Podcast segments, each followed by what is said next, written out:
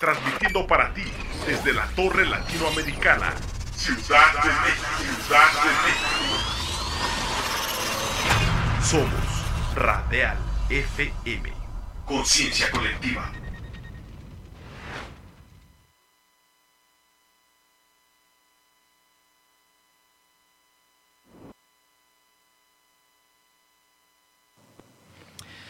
Cinco de la tarde en punto aquí en la capital de la Ciudad de México. Hoy 19 de mayo del 2022 te doy la bienvenida a esta nueva emisión en donde todos, queridos amigos, sí, tú que me estás escuchando, tú que me estás viendo, todos absolutamente, todos somos parte del sistema educativo. ¿Y por qué digo esto, queridos amigos? Porque en efecto, todo aquello que hacemos mientras vamos manejando, mientras vamos en bicicleta, mientras vamos caminando por la calle, si tiramos basura, si limpiamos o mantenemos nuestras calles limpias, si respetamos a quienes caminan, si respetamos a todas las personas que nos encontremos en el camino, y no, no, nada más a las personas, sino también a los animales, vaya, todo ese respeto, todo eso que nos hace personas, eso, queridos amigos, eso es la educación.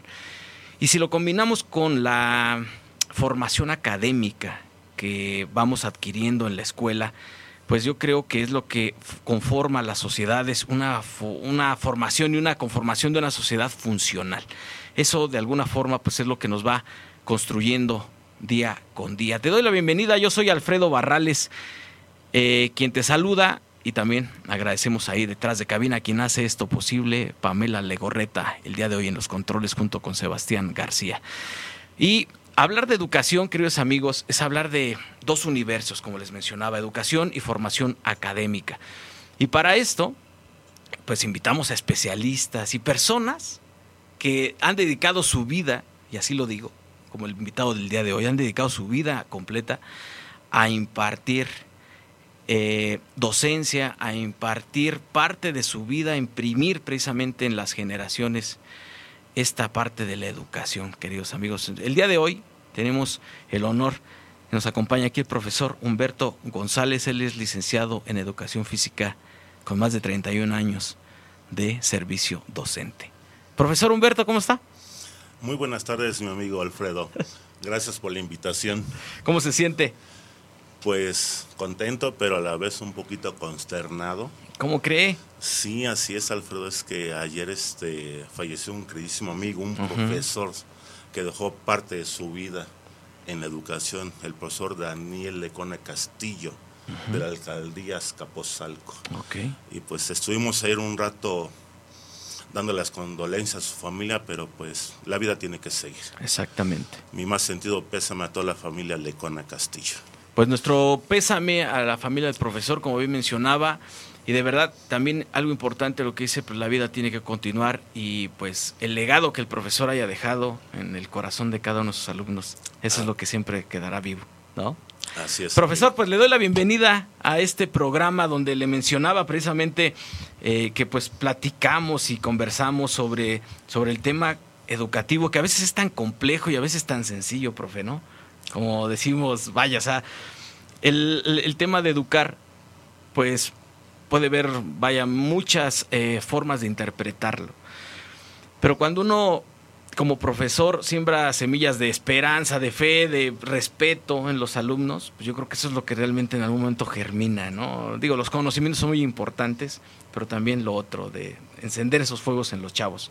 Platíquenos, en 31 años de servicio, ¿Cómo ha sido la vida del profesor Humberto? Bueno, mira, este Alfredo, la verdad, la docencia la llevo en el corazón. Una vocación muy importante que hemos tenido. Eh, mi vida ha sido muy loable. Me ha gustado impartir mis clases sobre todo educación física, que es a lo que me dedico, a la vez como entrenador de básquetbol. Y he tenido muy buenas satisfacciones y a la vez también este, me ha gustado dejar huella en los chicos, porque cuando yo recibo en el aula de clase a los nuevos alumnos, lo primero que les digo, chicos, la verdad, qué bueno que estén estudiando. Nosotros como maestro, en mi caso, tengo un material muy importante, que son los seres humanos. Okay. No es como el ingeniero, les comento, ¿no? Que si echa a perder este, un metal, se reemplaza. Pero nosotros como profesores no podemos echar a perder la vida de un, ser humano. Son irreemplazables. Entonces, de la misma manera, pues tenemos que tener ese tacto de conocerlos. Claro. Ese tacto de, de cómo hacerles tener confianza con uno. Porque es importante también este, crear ambientes agradables. Claro. Porque el ser humano, si no está en un ambiente agradable, simplemente no se siente bien. Y eso es parte de ello, ¿no? Antes de empezar, digamos, a impartir conocimientos. En mi caso, eh, muchos dicen, es que es educación física. No, no es que es educación física. Yo creo que es el trato humano que uno le da a los alumnos. Claro. ¿sí? Es hacerlos sentir bien, porque también hay muchos conocimientos muy importantes que ellos deben de aplicar en la vida. Claro. Así es, mi amigo Alfredo. Eso que menciona, de verdad que es muy interesante y además muy importante, generarles esa confianza a los chicos, ¿no? Cuando llegamos a lo mejor a primero secundaria, que hablar de secundaria es un tema bastante... Mm, hablar, eh, hablamos de todo un reto, porque en primera fisiológico, ¿no? Todos recordamos, los que hemos ido a la secundaria, que hemos pasado por la adolescencia, el hecho de esos cambios, eh, pues sí, no sé, hormonales, físicos, que por los cuales estamos atravesando, pues genera en nosotros como seres humanos diferentes personalidades, ¿no? Y lidiar contra eso o con eso, ¿no? Es bastante complejo, ustedes también como profesores de secundaria. Para empezar ahí, ¿cómo es que el profesor Humberto, pues ha ido aprendiendo con el paso del tiempo a conectar con los chavos en esta situación, ¿no? Que venimos en un cambio total, ¿no? De la niñez a la adolescencia. Claro, amigo. Mira, ante todo, este, pues existen los contextos, ¿no? Eh, hay chicos, aunque es una escuela pública, hay chicos que pues llegan de familias bien funcionales, que pues los papás tienen el recurso. Okay. Pero también tenemos chicos, la otra parte, de familias disfuncionales, padres divorciados, madres solteras, papás viudos, o sea, problemas sociales. Claro. Y de una u otra manera nosotros como docentes debemos de buscar una estrategia, una alternativa para poder impartir una clase y hacerlos sentir en confianza. Pero para ello hay que, hay que conocerlos. Porque, como dice el dicho, no podemos medir con la misma vara a todo mundo. Sí, claro. Entonces tenemos que tener ese tacto, ese conocimiento, esa confianza. Y pues eso es importante, ¿no? Ya partiendo de ahí, eh, entonces ya se empieza a trabajar. Claro, por supuesto. Ahora, en la parte de chicos que, o jóvenes, en este caso, que están terminando sus estudios en escuelas normales o, en algunas otras escuelas, que de alguna forma pues les están preparando para ser docentes, eh, ¿qué les recomendaría en este caso cómo acercarse a los chicos, ¿no? cómo tratar esa materia tan importante que es la vida de las personas, como mencionaba al principio? Así es. Mira, yo fui también obviamente profesor inicial, ¿no? Y en un principio es muy difícil porque uno llega este, con los conocimientos eh, nuevecitos, pero el conocimiento no te lo da todo. Okay. Hay que saber este, observar al ser humano, porque todos los seres humanos eh, son diferentes, ¿no? Entonces hay que buscar una media, ¿no? Y ante todo, eh, llegar y presentarte, sí, como profesor, ¿no? No como amigo, pero sí como una persona que tú le vas a permitir al chico que se haga participativo, te entregue las tareas, pero para ello tienes tú como maestro ser innovador. ¿Cómo se logra eso, profesor innovador? pues te tienes que documentar. Ok. Tienes que buscar, en este caso, con qué es lo que cuentas, porque no todas las escuelas tienen la infraestructura adecuada. Claro. Entonces, hasta con una bolita de papel, tú puedes hacer una clase. Ok. Definitivamente. En el caso mío, que es educación física, Si no tengo el material, tengo que buscar la alternativa. Okay. Es lo que les digo a los maestros de nuevo ingreso. O sea, porque en las escuelas normales, normales nos, nos dicen, ¿no? Es que eh, tienes que tener tus programas, tienes que tener estos conocimientos pedagógicos, etcétera. Y te pinta muy bonito que en las escuelas te van a dar todo. Claro. Y desafortunadamente no es cierto. Sí, por supuesto. Entonces, cuando tú tienes que buscar las estrategias para crear tus materiales y en base a eso innovar. Okay. Es importante, porque si llegas con tu trabajo en el cual no hay una preparación, el mismo alumno se da cuenta. Okay. Desafortunadamente, sí, por supuesto. Y va a crear él este, un conocimiento desafortunadamente negativo hacia tu persona. Sí, claro. Entonces es importante por eso que se prepare. Ok. En base a lo que vas a impartir de clase. Claro. Profe, ¿cuál fue el momento, usted compártanos, cuál fue el momento en el cual dijo, yo quiero ser docente? ¿Y por qué lo hizo? O sea, ¿Cuál fue el momento en que decidió ser docente? Bueno, fíjate que estando en la preparatoria, me encantaban las matemáticas, porque en ningún momento quise de educación física. Pero antes de que me encantaran las matemáticas, no, yo era un caos, un caos brutal, te lo puedo decir, Alfredo.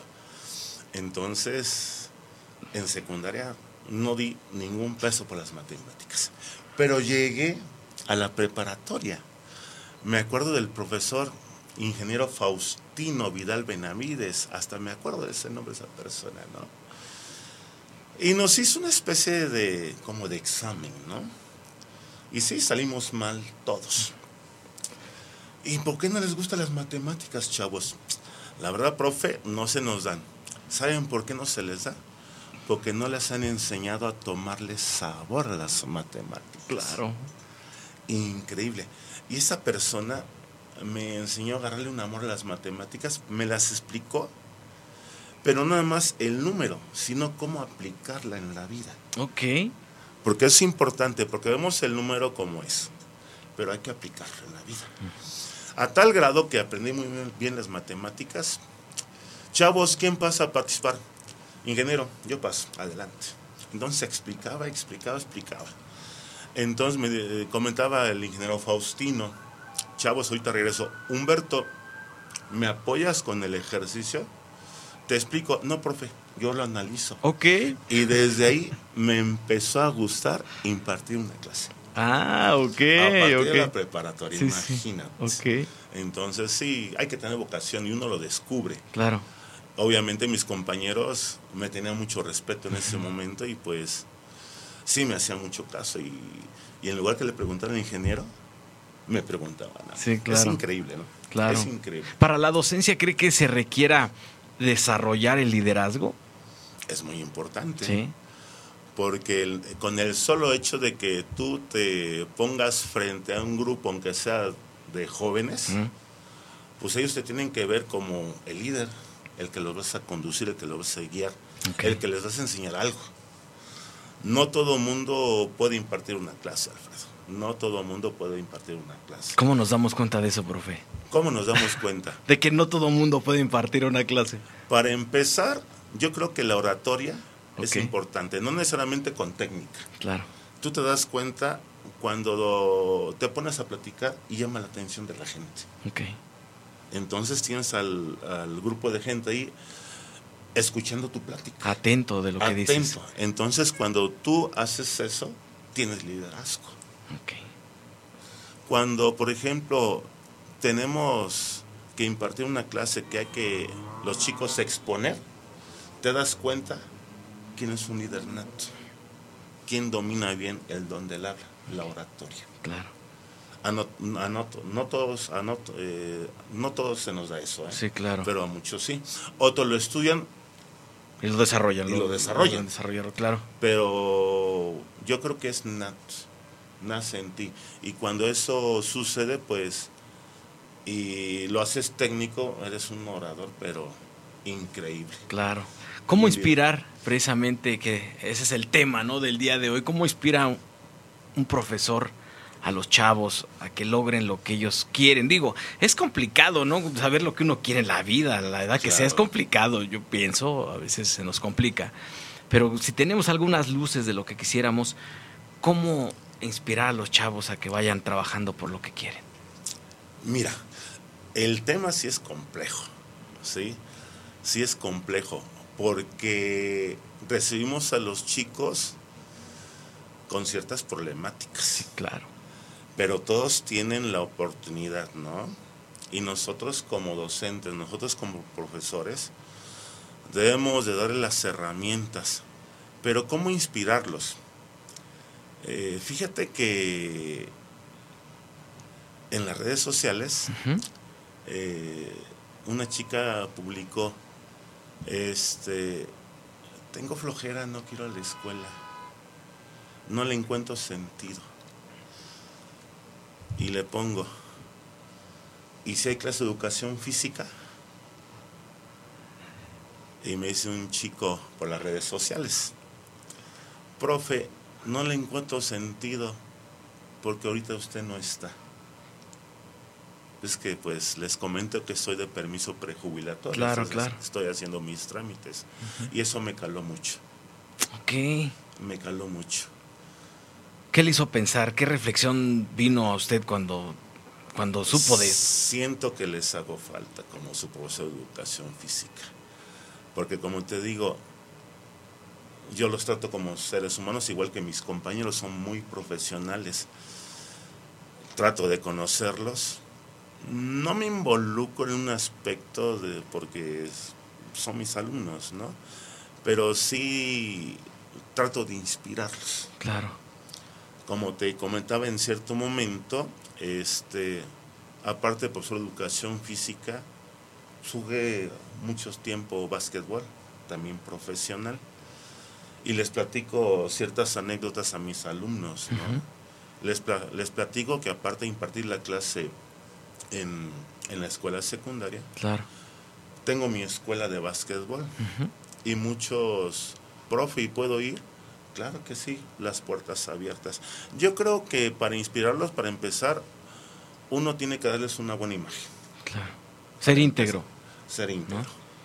Pero en cierto momento también somos seres humanos. Pero también yo creo que hay que darle las bases a los chicos y descubrir qué es lo que quieren. ¿Cómo descubrirlos? Bueno, afortunadamente en nuestra escuela tenemos lo que es el departamento de orientación en ambos turnos, gente muy preparada. Y obviamente nosotros como profesores de educación física, pues les damos tips, ¿no? Por ejemplo, ahora que estaban los chavos en tercero para hacer su examen, estuvimos platicando, es que a mí me interesa, profe, ingeniería. Oye chico, está muy padre la ingeniería de una u otra manera uno tiene que abrirle el panorama. ¿Por qué? Falta el recurso. Claro. Entonces me pongo a platicar con ellos, ¿no? Oye, mi niño, ¿y este, en qué trabaja tu papi? Y ya me empiezan a comentar, ¿no? Y les empiezo a dar las, las alternativas. Esta, esta prepa, esta, esta prepa y esta, esta prepa. ¿Qué es lo que quieres estudiar? Esto. Pero antes que nada, primero tenemos que checar cuál es lo que te brinda esa carrera. Claro. ¿Hay trabajo o no hay trabajo? Exacto. Porque en ocasiones eh, se escucha muy bonito. Me decía una chica, quiero ser médico forense. Mi niña. Es una carrera muy difícil y el campo no es muy amplio. Claro. Yo creo que hay que conocer a los chicos qué es lo que quieren. Y nuestros maestros orientadores les ayudan bastante. Y uno como profesor les da las herramientas. Y yo en mi caso como maestro de educación física trato de, más que ser un líder, darles ejemplos. Claro. Ejemplo para que ellos lo apliquen en la vida. Lo mejor de todo, ¿no? El ejemplo. Porque podemos explicar muchas cosas, profe, pero qué mejor que el ejemplo, ¿no? Trabajar con eso. Tus mayores jueces siendo docente son tus propios alumnos. Ok y los mismos padres de familia. Sí, claro, por supuesto. Y yo de eso me he dado cuenta. Claro. Por eso les comento a mis compañeros maestros, pues tenemos que seguir haciendo bien las cosas. Claro. En el caso de usted, estamos hablando de 10 generaciones de chavos. 10 generaciones o más, ¿no? en 31 años, sí, son más. o 10 o 11 generaciones aproximadamente, ¿no? De, de, chavos. Entre ellos yo, porque también fui a la secundaria, aunque no lo crean. Y pues yo creo que la parte de tener esa responsabilidad y quedarse en la mente de las personas, eso es una contribución bastante amplia, ¿no? ¿Qué, piensa usted de eso? Mira, yo me siento este, muy contento porque luego me encuentro con mis exalumnos. Ok. Y este, me siguen saludando. Ya como padres de familia, imagino, todo esto, ¿no? Sí, Alfredo, como padres de familia. Y fíjate que te platico, les platico una anécdota. Sí, claro. En ocasiones que no llevo auto, me voy caminando por la avenida. Ok. ¿Y qué crees que sucede? Profe Humberto, hola, ¿cómo estás? Platicamos un ratito y seguimos. Profe Humberto, hola, ¿cómo estás? ¿No? Y me tardo de 30 a 35 minutos en llegar a la secundaria. Ok. Tengo que ir con un espacio de tiempo. Para los saludos. Para los saludos. es increíble y, y, eso me llena de, de una felicidad que digo entre mí, yo creo que no he hecho las cosas tan mal. Claro. Y pues eso me tiene muy, muy, muy contento, ¿no? ¿Qué significa para usted la educación, profe? La palabra educación, ¿qué significado le daría a usted? ¿Yo qué significado? Bueno, fíjate que educación viene siendo, yo no le llamaría una ciencia, pero es un cúmulo de conocimientos que adquirimos no nada más en la escuela, ¿eh? Claro, totalmente. Eso viene desde la familia, porque hay un dicho que dice que la educación se mama. Exacto. Yo creo que es muy importante que los padres de familia pues hagan su trabajo en casa, de educar, de darle los valores, los principios a los, a los chicos. Porque luego, desafortunadamente, los mismos padres de familia confunden un poco, ¿no? Sí, o culpamos a la escuela. No me está educando bien a mi hijo, maestro Humberto. ¿Cómo cree? No? Yo lo formo. Eh, eh, y eso es totalmente diferente, ¿no? Yo creo que educación es un cúmulo de conocimientos, valores y principios que recibimos de nuestra casa porque la educación se mama. Exacto. Ya cuando empezamos a ir este, a un preescolar, seguimos una primaria, una secundaria, preparatoria, universidad, maestría, doctorado, pues ya estás recibiendo un cúmulo de conocimientos, pero científicos. Claro. Y ya específicos. Claro. En base a lo que tú vas a desarrollar en la vida. Pero ante todo sí tenemos que tener una educación y se da en casa. Claro, totalmente de acuerdo. ¿Qué pasaría, profe, si en la educación pública impartieran, digo también en la privada, porque no en todo se da, impartieran el tema de la educación financiera, la educación de, en temas de entorno emocional, ¿qué cree que pasaría con la población de México? Solamente con esas dos materias más. No, eh, son, son este, temas, son materias o ciencias. Yo digo que cambiaría radicalmente la educación en el ser humano. Educación financiera, no invente. Cómo saber manejar nuestros ingresos. Claro cómo invertir. Exacto. Hasta cuando un chico, el papá le da para la escuela 20 pesos. Claro. O sea, ahí empieza una educación, cómo administrarla, ¿no? Exacto. Yo creo que sería muy fabuloso porque desafortunadamente vivimos en un país que quiero mucho, este, donde no tenemos educación financiera. Sí. Ni emocional. Ni emocional, ni emocional. Y este, luego tenemos grandes tropiezos por no saber manejar nuestros dineros y tratar de manejar dineros con números rojos. Claro. Y cada vez nos, nos va hundiendo. Entonces, será fabuloso que hubiera educación financiera en una escuela. Educación emocional es otro punto muy importante. Fíjate que pues todos tenemos sentimientos. Claro. Todos tenemos emociones, ¿no? Pero yo creo que hay que saber manejar las emociones principalmente de acuerdo al espacio donde estemos. Porque no es posible, por ejemplo, si estoy en casa, manejar este, esas emociones de una manera a como las manejo en la escuela. Sí, claro. A como las manejo en el trabajo. Totalmente de acuerdo. O cómo voy a explotar en un lugar y cómo voy a explotar en otro lugar. Entonces es importante, yo creo que ser mediáticos y cómo lo vamos a lograr hacer eso. Yo creo que falta una especie de educación emocional. Totalmente. ¿Por qué le pregunto esto, profe? porque en efecto la, el tema emocional va de la mano con el tema financiero. Cuando vemos nuestra cartera vacía, casi a fin de quincenas, nos empezamos a sentir mal, profe. Entonces va ligado todo esto, ¿no?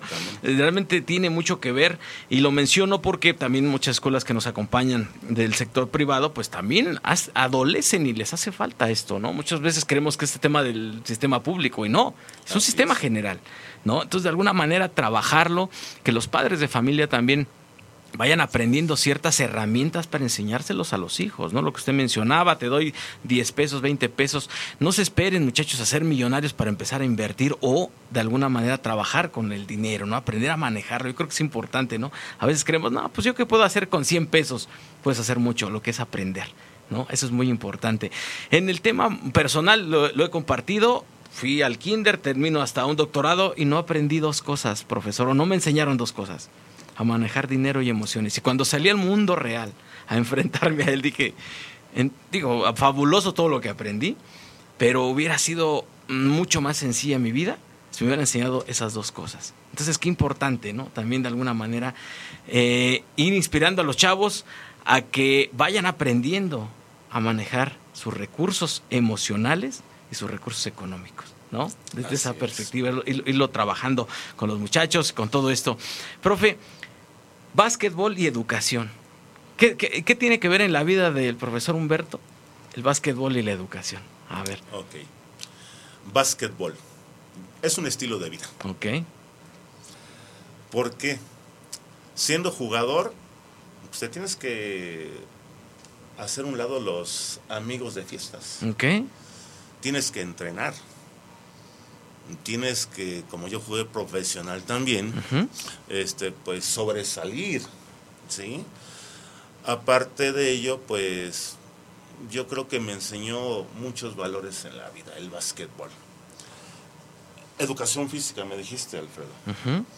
Pues educación física, pues mira, yo les digo a los chicos, educación física es educar a tu persona.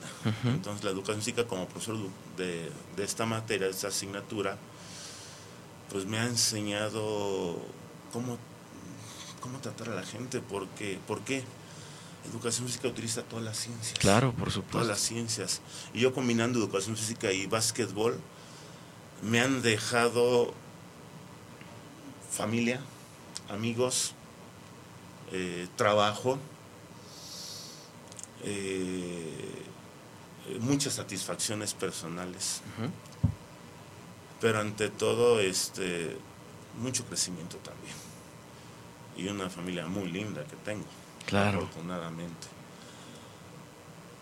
Eh, ha sido una trayectoria que me siento muy satisfecho en todos los aspectos, Alfredo y no me alcanzaría los minutos del programa para estar de plática y plática, porque anécdotas tras anécdotas que me gustaría compartirles, pero en su momento lo hará. Lo haremos. Seguramente, seguramente. Yo creo que pudiera ser hasta un libro. Claro, por supuesto. Muy interesante, claro. la verdad. Claro, por supuesto. Imagínense 31 años pararse, es como llegar, no sé, a alguna montaña y voltear hacia atrás y ver 31 años de nuestra vida, ¿no? Las anécdotas, las experiencias que hay en todo eso, profe, ¿cómo se siente? ¿Qué lo hace sentir eso? Uh, Súper bien, pero antes de eso, te platico una anécdota. Adelante. En ese momento, en esa escuela secundaria 540 Vicente Guerrero. Así es. Ubicada en Hogar de Atizapán, en Atizapán de Zaragoza. Te estoy hablando hace 25 años que no teníamos una barda perimetral, solamente malla yo viví esa malla. Viviste esa malla, Alfredo, ¿verdad? Así es. Tiempos aquellos. Pues le tocó ser sede a la escuela de los eventos deportivos de los maestros. Y en ese entonces, pues como basquetbolista, bastante bueno, dijera yo. ¿no? Claro. Los chavos en la cancha, cuando salíamos al recreo, jugaba con ellos y les daba ciertas demostraciones. Este, profe, regálenos una retacada en el aro. ¿Cómo no, niño? Y se las retacaba. Sí. Pero especialmente en ese torneo de profesores, estaban muchos alumnos en la malla perimetral. Profe Humberto, regálenos una retacada en el aro. ¿Cómo la quieren, chicos? De giro. Va, chequenlas. No inventes. Sí. Me daban el balón, giraban el área y pum, retacón en el aro. Qué anécdotas, ¿no? Y los chavos aplaudiendo. No, era la sensación. No necesitábamos ver a Michael Jordan, de verdad. O sea, era la sensación, ¿no? Sí, pero tú claro, lo viste por supuesto. Yo recuerdo mucho un partido de, de bueno, entre el fue el, de hecho del 97 que los Toros juegan contra el Jazz de Utah y, precisamente era que usted nos recomendaba, vean el básquetbol, ¿no, muchachos? Dame que estaba el béisbol, ¿no? Pero, pero el básquetbol. Y la verdad fue, esa era tan emocionante, ¿no? Y después verlo, usted digo, pues era el único que alcanzaba el aro, los demás pues no, no alcanzábamos, por más que quisiéramos, ¿no? Pero eso, la verdad, eh, siempre eh, lo, lo, comenté, se lo comenté en un, en, en, un mensaje, pero se lo digo ahora en vivo, la verdad eso nos inspiraba. A mí, a Alfredo Barral nos inspiraba. A, no al aro, pero hacer algo. Exacto. Algo, a, aquello que de alguna manera disfrutaras en la vida, ¿no? Recuerdo en una ocasión jugando fútbol americano en las canchas que teníamos, usted también nos estaba dando esa parte y pues, nos iban dando una paliza, recuerdo muy bien, y me acerqué a usted y le digo, pues es que profe, no sé cómo hacerle. Dice, tienes que pensar en estrategias, Alfredo. O sea, piensa cómo podrías hacerlo. Y yo dije, bien, pensar, pues sí, tenemos que pensar, ¿no?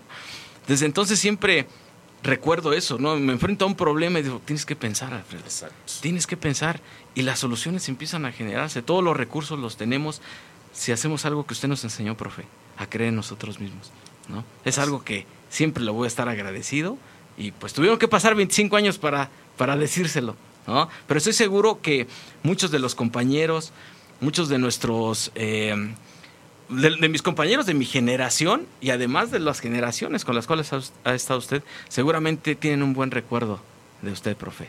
Eso de verdad que, es algo que le vamos a agradecer toda la vida. ¿no? Y este programa es precisamente como un reconocimiento para lo que usted ha hecho con los jóvenes, con el tema educativo, que es algo bien importante, eh, reconocerles a los maestros que realmente tienen esa entrega, ¿no? de decir, ok, estoy para los chavos, para la sociedad, lo que queremos es construir un mejor país. ¿no? Debe agradecerle siempre eso, siempre voy a estar muy agradecidos de usted, profe. Gracias, ¿Eh? Alfredo. De verdad, muchísimas gracias. Y pues, estamos a punto de terminar. Algo que usted quiera compartirnos, otra anécdota, algún saludo, alguien que, que usted quiera hacerlo. Bueno, antes de que termine el programa, les comparto lo siguiente. En mi caso, como profesor de educación física, yo lo que les enseño a mis chicos en una clase, también les comento, proyectan a la vida cotidiana. Claro. Porque es la, la vida es una sociedad y en la sociedad necesitamos estrategia. Claro. Y es muy importante lo que comentaste y qué bueno que se te haya quedado muchas cosas muy importantes que en esos momentos traté de, de compartirle a mis alumnos, ¿no?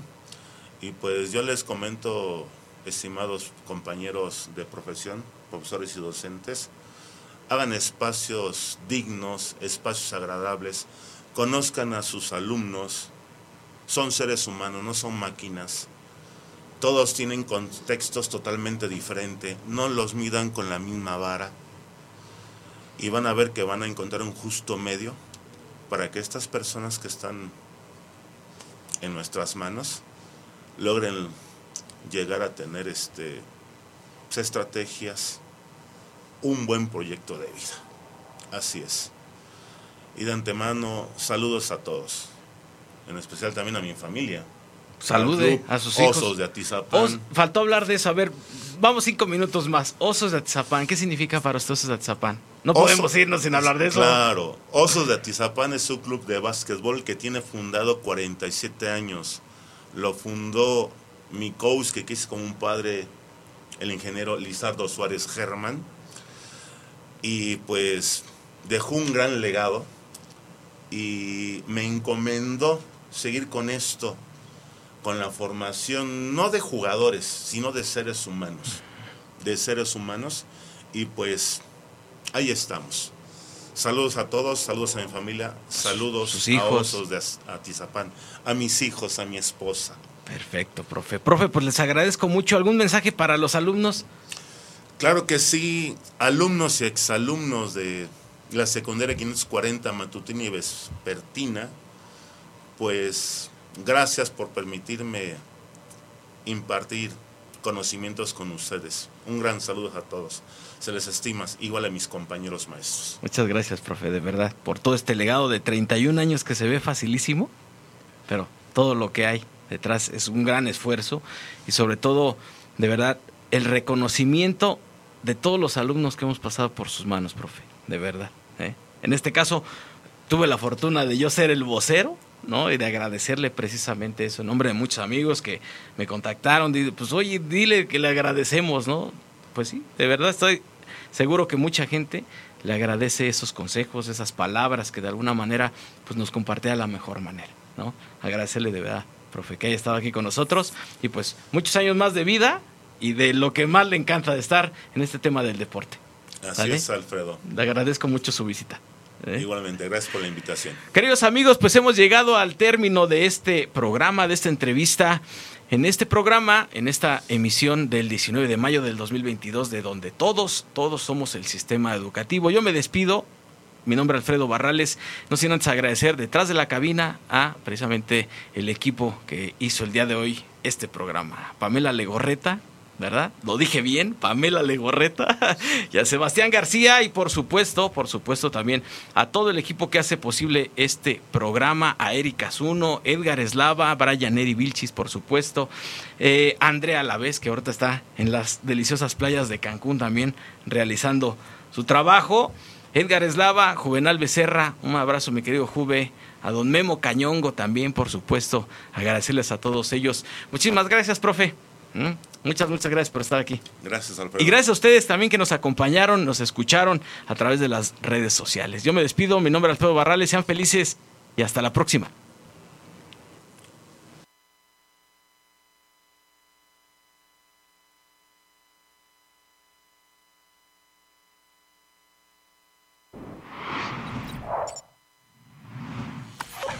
Radial FM, conciencia colectiva.